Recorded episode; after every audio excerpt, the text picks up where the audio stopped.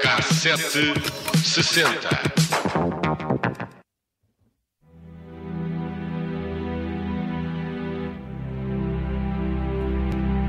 Hoje recuamos a 24 de janeiro de 1972 para contar a história incrível de um militar que esteve escondido durante quase três décadas na selva da ilha de Guam. O soldado japonês Soshi Yokoi acreditava em 1972, reparem, que a Segunda Guerra Mundial ainda não tinha acabado.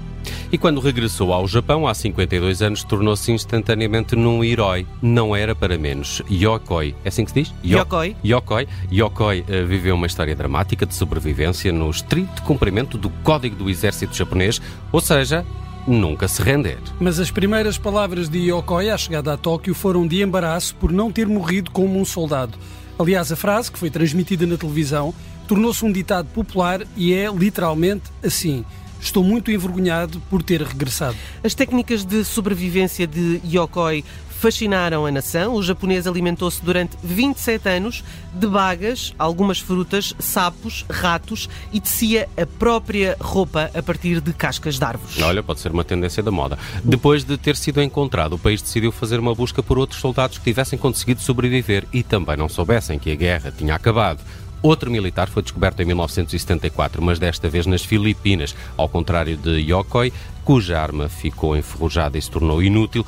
O tenente Hiro Onoda mantinha uma espingarda a funcionar e foi acusado de matar vários habitantes locais antes de ser descoberto na selva. Mas voltemos ao nosso herói. Yokoi foi convocado para o exército em 1941 e enviado para o nordeste da China e depois para Guam. O Japão ocupou a ilha durante a guerra e a maioria dos seus 22 mil soldados foram mortos quando as forças norte-americanas recuperaram Guam em 1944 como parte da ofensiva contra os japoneses no Pacífico. Foi nessa altura que começou a longa provação de Yokoi. Após a derrota, muitos soldados foram deixados à própria sorte. Desde o início que tiveram cuidado para não serem detectados, nos primeiros anos, reduzidos a algumas dezenas, matavam gado para se alimentar, mas com receio de serem detectados pelo exército norte-americano, começaram a embrenhar-se na selva cada vez mais. Yokoi fez uma, uma armadilha com juncos para capturar enguias e camarões e alimentava-se ainda de sapos e, e ratos. Também cavou um abrigo subterrâneo sustentado por fortes canas de bambu. Yokoi dug it out by hand with a trowel that he fashioned from an old cannon shell. It was supported by strong bamboo canes that kept it from collapsing. Yokoi escavou o esconderijo com as mãos e a ajuda de uma parte de um canhão. As canas de bambu suportavam o local e a entrada estava disfarçada com folhas. Yokoi era extremamente engenhoso a manter-se e manter-se assim ocupado foi também a forma de não pensar muito sobre a sua situação e a família que tinha deixado em casa. Os últimos oito anos foram particularmente difíceis porque os dois companheiros de armas morreram e Yokoi ficou completamente sozinho.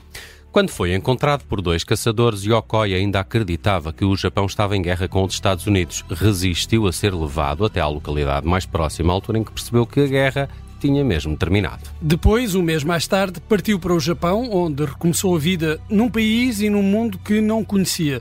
As imagens de Yokoi a descer do avião, à chegada a Tóquio, ficaram internacionalmente conhecidas.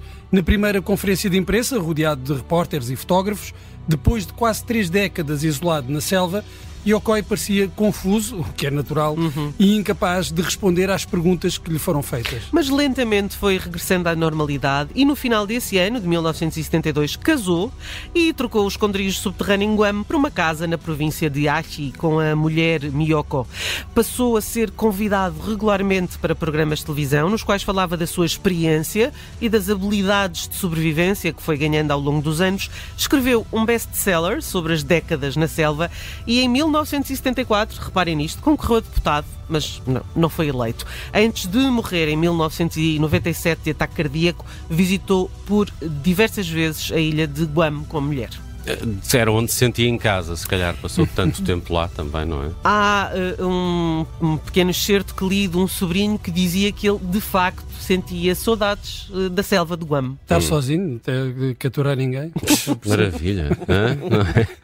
A história de Yoko em 1972, o ano em que foi encontrado e onde também ele percebeu que a Segunda Guerra Mundial já tinha terminado. Este foi o K760 desta quinta-feira.